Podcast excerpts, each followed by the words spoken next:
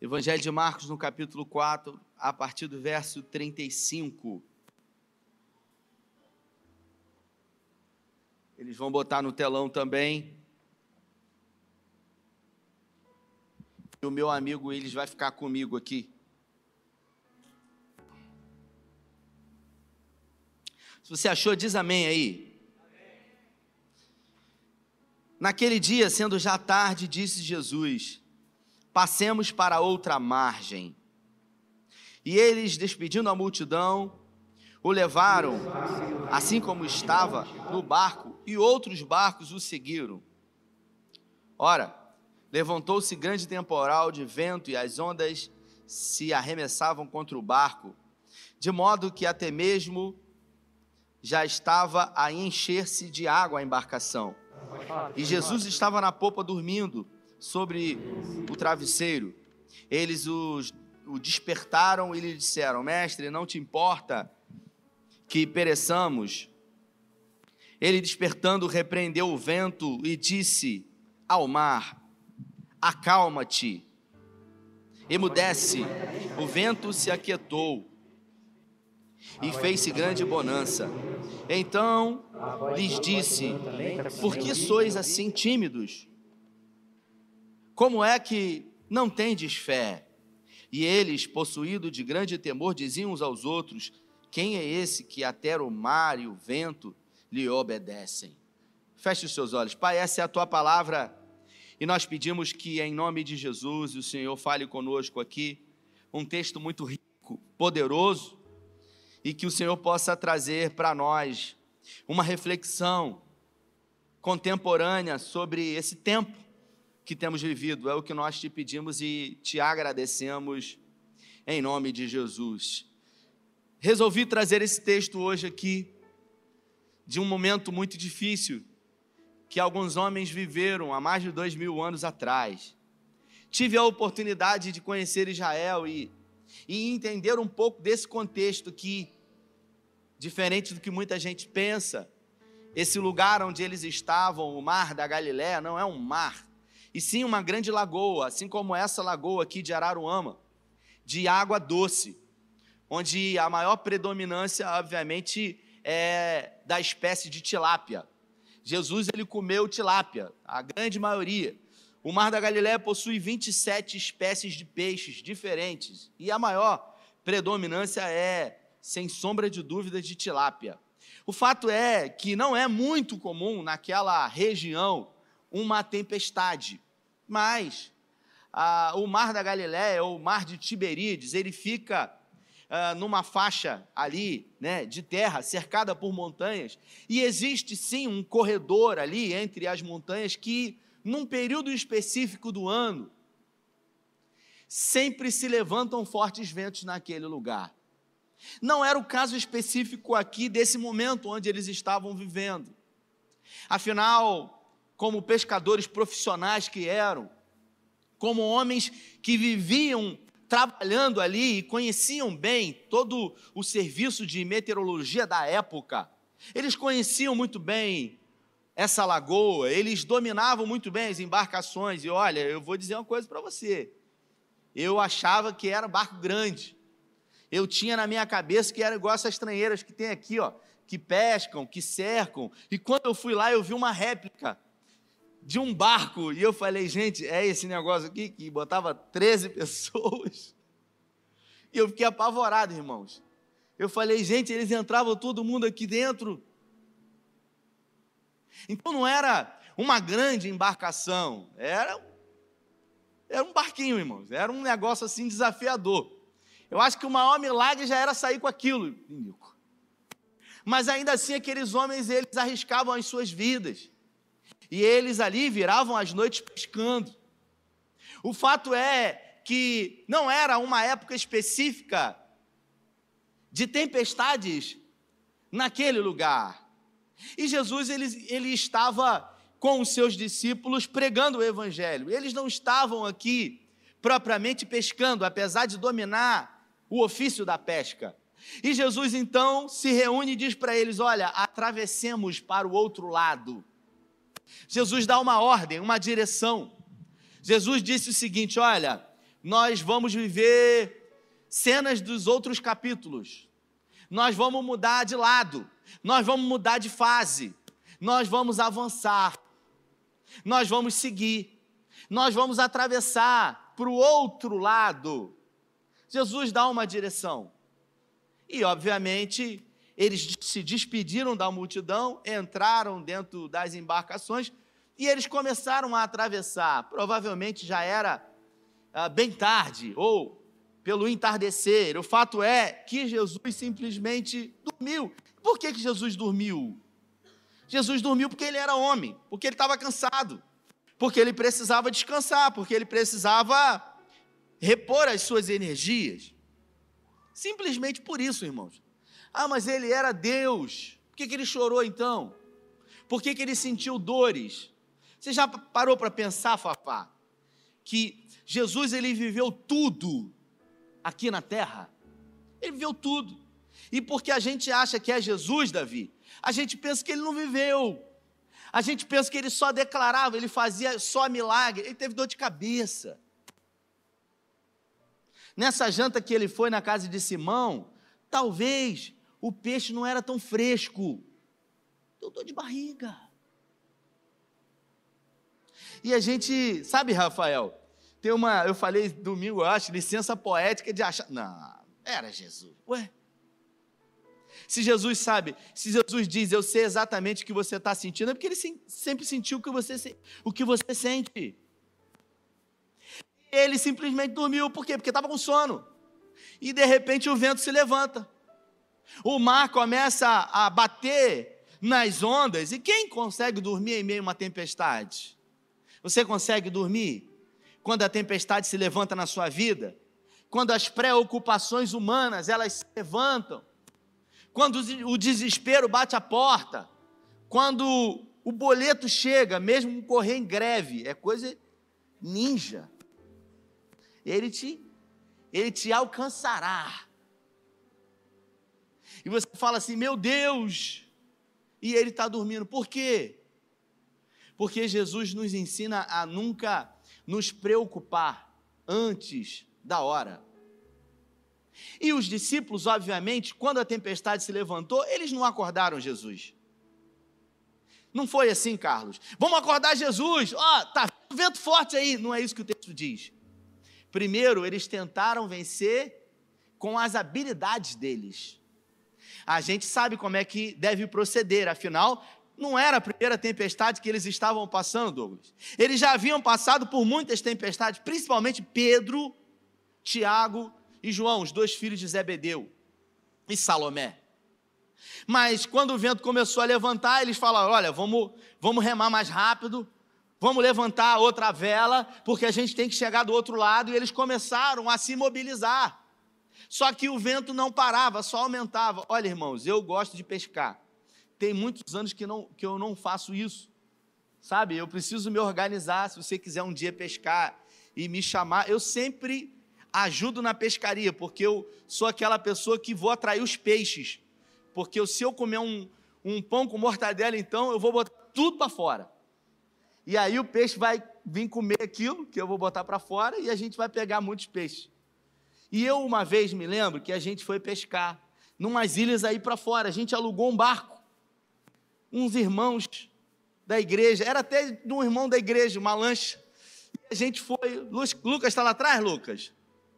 E a gente foi com os irmãos da igreja, a gente pescou, sabe, muito peixe, foi um negócio bacana, legal. Só que quando a gente voltou, estava ventando muito.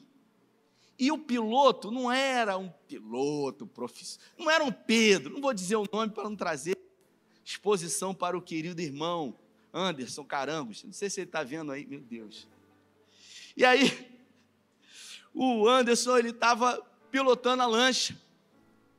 E eu acho, eu não sei, porque a lancha né? É, ele não falou. Eu acho que tinham mais pessoas do que deveriam, assim como nesse momento de Jesus. O problema da lancha não era a quantidade de peixe, que os peixes eram tudo pequenininho, irmão. Que a gente pegou aqueles peixes em piaba pequeno, a vermelhinho. Como é que é o nome daquele peixe? Olho de cão. Só que quando a gente voltou, o vento, irmãos, de verdade estava ventando. E as ondas estavam batendo. E ele falou assim: tá vindo tempestade. Aí o que, que ele fez? Ao invés de continuar, de seguir num, num, num ritmo, ele acelerou o barco. E olha, a lancha. E todo mundo ficou lá atrás.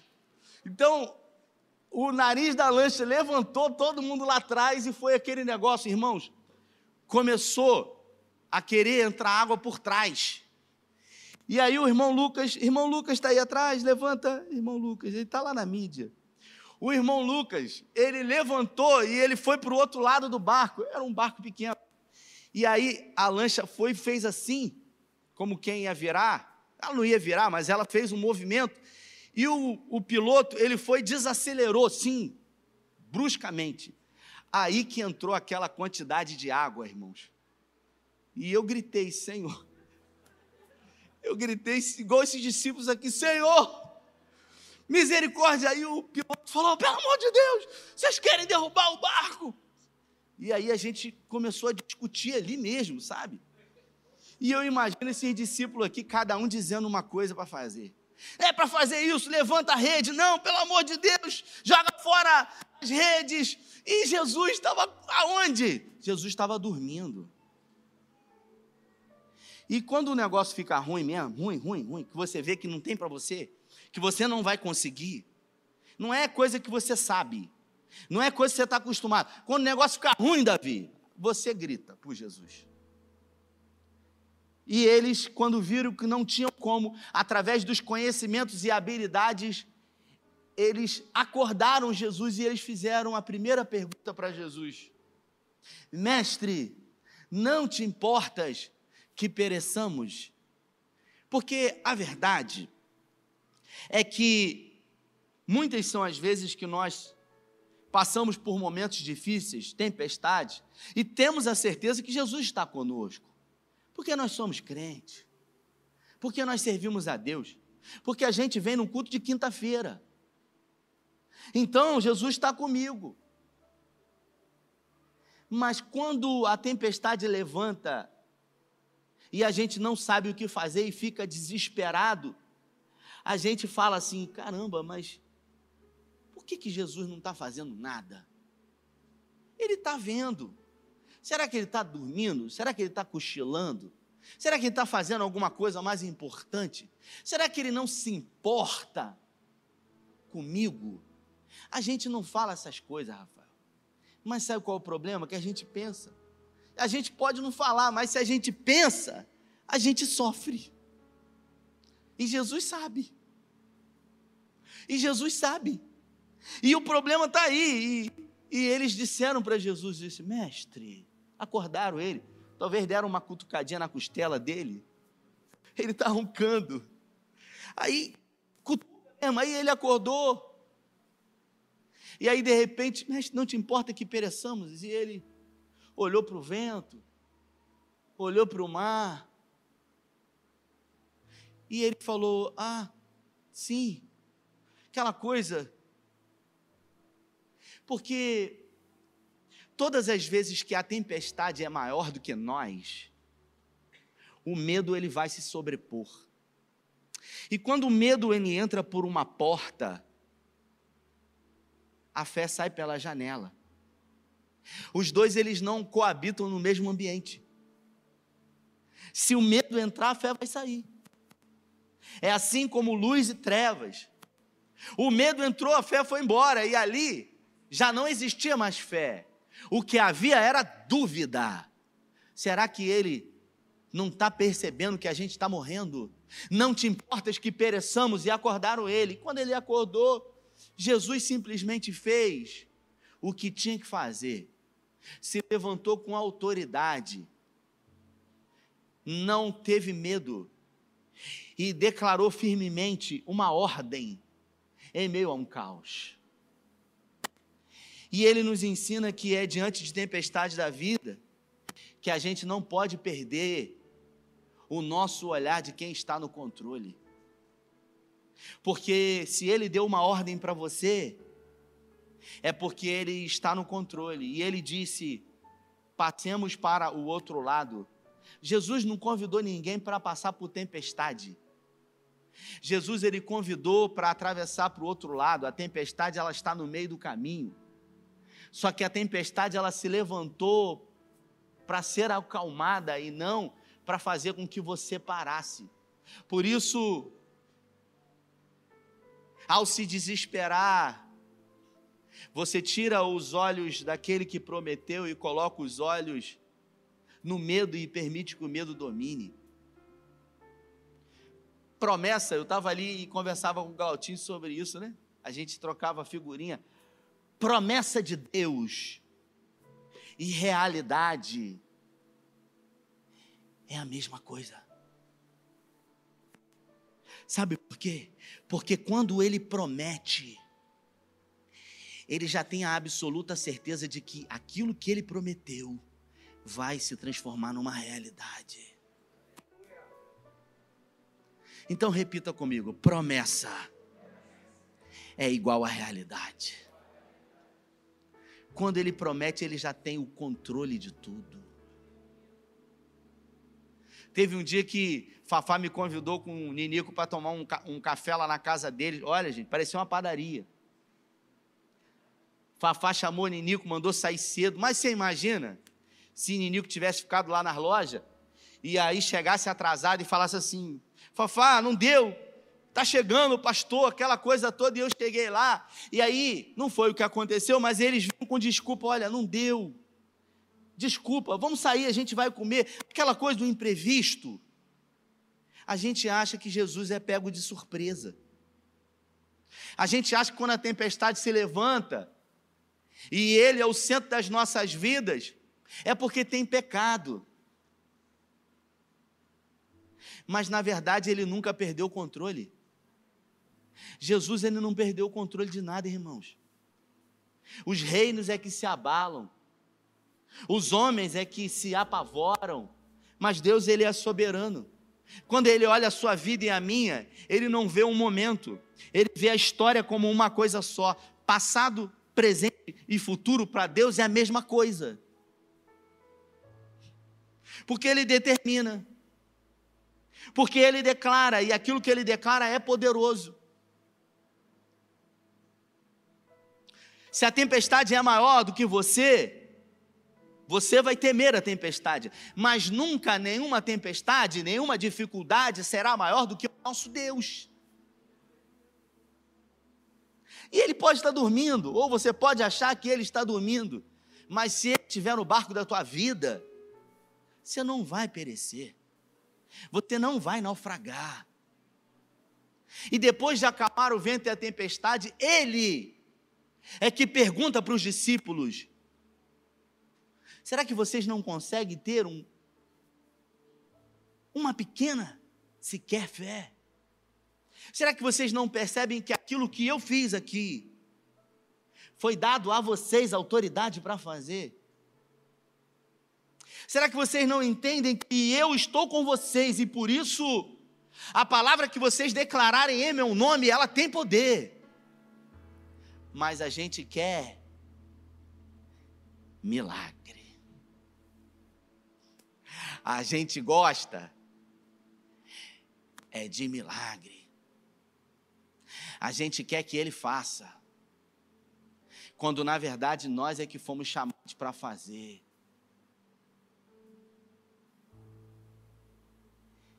E os discípulos, obviamente, depois de Jesus dizer para eles que foi dado a eles autoridade, olham um para os outros e dizem assim: Quem é esse? Que até o mar e o vento lhes obedecem. Sabe por quê? Porque o mar e o vento eram as coisas mais fortes e impetuosas e sem controle que eles conheciam. E Jesus mostra para eles que Ele é Deus de coisas que não tem mais o controle. É quando você perde o controle que Jesus ainda assim tem o controle. É quando para você, para o homem, para o médico que não tem mais jeito, que para Jesus continua tendo jeito. Agora, por que que Jesus mandou atravessar se ele sabia que ia ter tempestade? Eu acho que aí é você querer saber demais sem antes ter passado por isso. Eu vou me usar como exemplo. Há 12 anos atrás, 12 anos atrás, eu acho que uns 12 anos é. Estava indo para. Eu, eu vim do Rio de carro, deixei o meu carro em casa, eu trabalhava em Búzios, eu era representante comercial, peguei a minha moto e fui para Búzios. E aí eu cheguei num cliente, num amigo, e de repente eu estou no cliente e eu começo a sentir uma dor aqui, Davi. Eu achei que tinha arrebentado alguma coisa aqui dentro. Falei, rapaz, eu nunca tinha sentido uma dor tão forte aqui, nesse lado esquerdo. E eu falei com ele assim, falei, rapaz, eu estou com uma dor terrível aqui, cara. E ele falou, ih, rapaz, o que, que é isso? Será que é apendicite? Eu falei, cara, deve ter. Há 12 anos atrás, o sistema de saúde de Cabo Frio não estava diferente do que é hoje. Luta não tinha UPA, mas tinha PAN. Sinônimo. E eu confesso com uma dor terrível, ele me deu uma nova algina, eu tomei aquilo, e eu peguei a moto e eu não consegui ir. Eu voltei, e quando chegou na metade do caminho, eu tive que parar a moto na estrada, embaixo de uma árvore, e eu me joguei no chão, assim, ó, embaixo de uma árvore, porque a dor era terrível. Eu falei, vou morrer aqui. Só para você entender, de 0 a 10, estava doendo 15 era um negócio terrível, eu não sabia o que era. E eu, uma prima minha passou, que ela trabalhava em Búzios, me viu ali, viu a moto, estava na beira da pista, ela falou: O que, que houve? Eu falei: Olha, eu não sei, eu sei que eu estou morrendo. Me botou no carro, me levou, eu falei: Me leva para casa, porque se me levarem para o UPA, para o PAN, eles vão me matar lá. E ela me levou para casa, e eu com uma dor terrível, liguei para minha esposa, cheguei em casa, minha sogra, ela mandou, falou com a minha, minha sogra no caminho, minha sogra foi lá, minha sogra, serva de Deus, deve estar assistindo aí. Minha sogra falou: Meu filho, eu vou orar por você. E ela me deu dois comprimidos de Buscopan. E ela falou: Meu filho, eu vou orar por você. E ela me deu dois comprimidos de Buscopan, Ellen. E ela orou por mim. Em 15 minutos eu tinha sido curado. Eu falei: Jesus me curou. Glória a Deus. Jesus me curou. E eu, glória a Deus, glória a Deus, Jesus me curou. Só que no outro dia eu fui no médico particular. E uma médica amiga da família, e ela fez alguns exames e ela falou assim: você tem uma, uma pedra do tamanho de uma bola de gude no seu rim. Você vai voltar a sentir isso se você não resolver.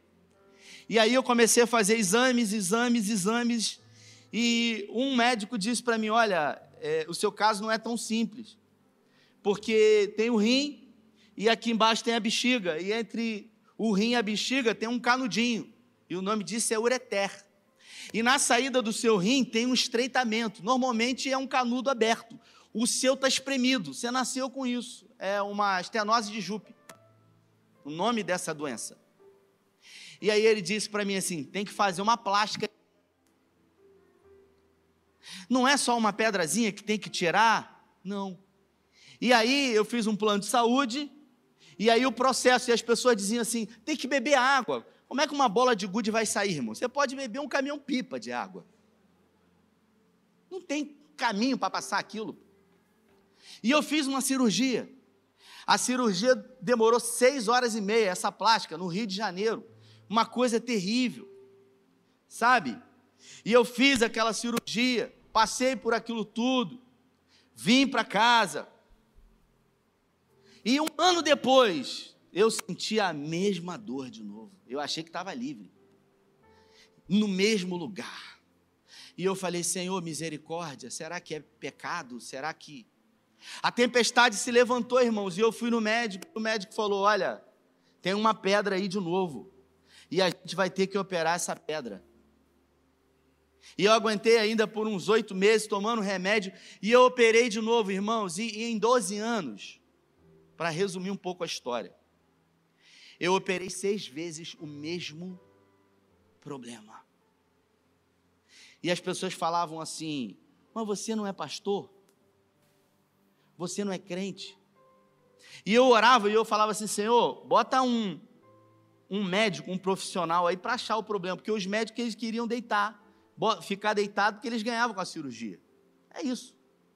Até que eu fui num médico, no Rio de Janeiro, o Jefferson conheceu, foi lá comigo.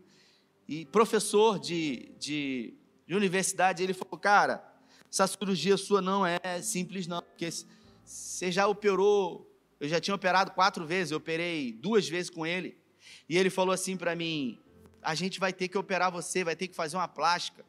A gente até faz, sabe, mas assim, já está metido aí, cara. Então é, é delicado. A melhor opção é a gente fazer por robô. Um robô tem que construir isso aí, cara. E eu tendo que lidar com essa tempestade, pregando aqui, irmão, sentindo dor. Quantas vezes eu pregava aqui, tomava dois, três Buscopan, sentindo dor. E eu podia falar, Senhor, por quê? Eu estou servindo ao Senhor. Se o Senhor mandou eu atravessar para o outro lado, por que que no meio do caminho, pregando aqui, o Senhor me fez sentir dor? Teve um dia que eu preguei aqui, fui para casa, e eu não consegui, eu tive que ir para o pronto-socorro. Eu passei a noite lá, irmão, no soro. Depois de pregar aqui, uma palavra de fé.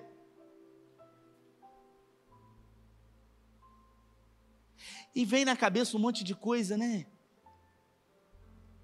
Será que ele perdeu o controle?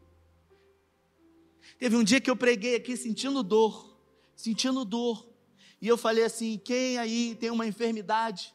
Eu quero que você venha aqui na frente. Lembra disso, Maraísa? A Maraísa veio aqui na frente, tinha um problema, Deus curou ela naquele dia. Foi ou não foi, Maraísa? Mas naquele dia Deus me curou. Sabe quando o milagre passa perto de você, Douglas? E ele meio que esquiva de você. Por quê? Você não tem resposta. Mas porque você não tem resposta, você vai parar? Você achar que você vai achar que Deus está com raiva de você ou você vai achar que Ele não se importa com você? Simplesmente o que, que eu fiz? Eu não desisti. Eu falei, eu não vou parar. Eu vou operar uma, duas, três, quatro, cinco, seis. E eu fui nesse médico e ele falou, eu falei para ele, pode marcar a cirurgia. Só que quando ele marcou a cirurgia, irmãos, deu uma ventada forte, sabe? Aquele vento que, que entrou mais água, que já tinha água no barco, mas entrou. Porque eu olhei para meu filho e falei assim: rapaz, antes não tinha Tito, agora tem. Se morrer, cara. Tudo bem que eu fiz um planozinho de um seguro de vida lá, 75 reais por mês, e eu falei para ela: olha, se eu morrer, você. Ela, graças a Deus, eu falei, mas também se você morrer, vento que venta aí, tempestade que, que venta aí, venta aqui. E eu falei para o médico, e quando eu cheguei no, no consultório dele, não é brincadeira não, meu irmão. Cheio de, de foto dele no Maracanã, com a camisa do Flamengo. Você é flamenguista? Ele falou assim, doente. Eu falei, sangue de Jesus. Senhor, entrei agora no terreno do inimigo, né?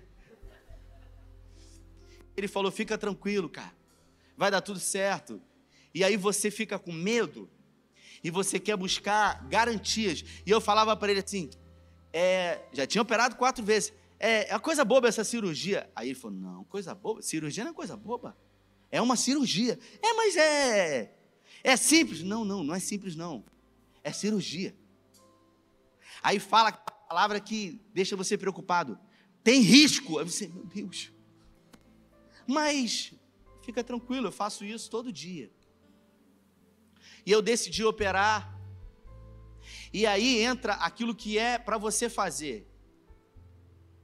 Você vai fazer aquilo que é a sua parte. Eu tinha um plano de saúde, mudei o plano de saúde, cumpri todo o período de compra de carência. E aí ele foi e falou assim: Olha, eu normalmente opero nesse hospital, mas nessa data aqui que eu quero operar você não tem vaga, eu vou jogar você num outro hospital. Mas seu plano não cobre, mas fica tranquilo. Porque eu opero muito lá e eles vão cuidar de tudo. Eu vou botar você num hospital que você não faz ideia. Irmãos, a gente vê o cuidado de Deus mesmo no meio de uma tempestade. Quando eu operei, aquele, aquele Paulo Gustavo estava internado no mesmo hospital que eu operei. E, e eu vi a mão de Deus, mas o vento estava batendo, irmãos. E não foi fácil. mas é quando tudo diz que não, que você tem que decidir para onde você vai olhar e o que você vai fazer. Se você vai recuar ou se você vai crer que se Jesus mandou você atravessar, é porque você não vai afundar no meio do caminho. E eu operei a primeira vez com esse médico. E quando eu operei, fiquei aquela coisa de resguardo e tal. E quando fiz o exame, o médico falou assim para mim, porque tinha cálculo, ele falou: Eu vou tirar o cálculo. E ele falou: Tem duas pedras aqui, ué, você não operou? Eu falei: Sangue de Jesus. E eu fui no médico e eu falei para ele assim: Rapaz, tem duas pedras aqui. Ele falou: Calma, deixa eu ver o exame. Ele falou: É, porque a sua cirurgia, quando eu fiz ela, eu achei melhor deixar e depois retirá-las. E eu falei: Eu vou ter que operar de novo. E eu estava com um catéter aqui dentro. E ele falou: É, eu sei como é que funciona. Bota o catéter, depois tem que tirar o catéter. E ele disse para mim assim: Fica tranquilo, que eu vou botar uma cordinha no catéter para o lado de fora. É isso mesmo que você está pensando. Para o lado de fora. E aí depois você vem aqui de sete dias e eu puxo. Eu falei, isso não é de Deus, não. Ele falou, fica tranquilo. E eu falei, como que é isso? E eu fiquei, irmãos, com uma cordinha do lado de fora. Você imagina? O desconforto. Aí eu vou perguntar para Jesus por quê? Eu não vou perguntar. O que eu sei é que se ele mandou eu atravessar, ele está garantindo tudo o que vai acontecer no meio do caminho. E ele ainda disse para mim o seguinte: Olha, é, eu estou contando meu testemunho aqui faz o seguinte: você não vir no rio, vai. Ele falou assim para mim: você não vir aqui, você pode puxar depois de sete dias. Eu falei: eu? Não vou puxar. Ele falou: você puxa, que vai sair o catéter. Eu falei: eu não vou puxar. Então você vai no amigo lá. E eu, eu fui no amigo, só que ele não aceitava o meu plano. O amigo dele, não era meu amigo. Ele falou: 300 reais. Aí minha esposa falou: não, amor, deixa que eu resolvo isso. Faz um pix para mim de 250. Falei, ela é a maior interessada, que tudo fique bem. E em casa mesmo ela puxou aquele negócio. Tá lá em casa, irmão, um negócio que estava aqui dentro aqui. Então, nem sempre tudo vai acontecer como você planeja. Mas se você se mantiver firme, você vai conseguir chegar do outro lado. Porque eu podia falar, Senhor, de novo, anestesia, tudo. Desconforto, dor. Só que já tem quatro meses. E ele fez o exame e ele falou, cara, tá perfeito. E são quatro meses que eu não sinto absolutamente mais nada. Porque tem milagre que Deus mesmo bota a mão e faz. Mas tem milagre que Ele usa pessoas para botar a mão das pessoas e realizar na minha e na sua vida. Caso ele o médico poderia ter evitado todo o processo de cirurgia, sim, mas ele simplesmente resolveu que eu passasse por essa tempestade. E eu tenho controle sobre isso, não, mas eu tenho controle sobre acreditar que eu não vou naufragar ou não ter fé ao ponto de achar que porque está entrando água na embarcação, nós vamos perecer. Eu queria que você se colocasse de pé. Dificuldade veio é porque você aguenta. Porque a palavra do Senhor diz que não vem tentação senão humana, mas fiel é o Senhor, que quando permite ou produz a tribulação, Ele também envia o escape. Então, se está difícil, você pode gritar: Mestre, salva-me. Mas tenha certeza que Ele está perto, atento. E ainda que você ache que Ele esteja dormindo, Ele está no controle de todas as coisas. Agora você não pode parar. Porque nós não fomos chamados para ser dos que retrocedem. Nós fomos parar, chamados para ser imparáveis. Eu me lembro que tive problema nas duas pernas. Eu contar testemunho aqui, irmão, é a noite toda. Você já teve muito problema? Tive. Fiquei 100 dias sem andar. Eu já preguei aqui, irmão, de moleta. Mas eu não parei de fazer aquilo que eu fui chamado para fazer porque não é a dificuldade, não é o medo, não é o vento, não é o mar, não são as ondas que vão me parar. Porque se Deus prometeu, é porque é certo que ele vai cumprir.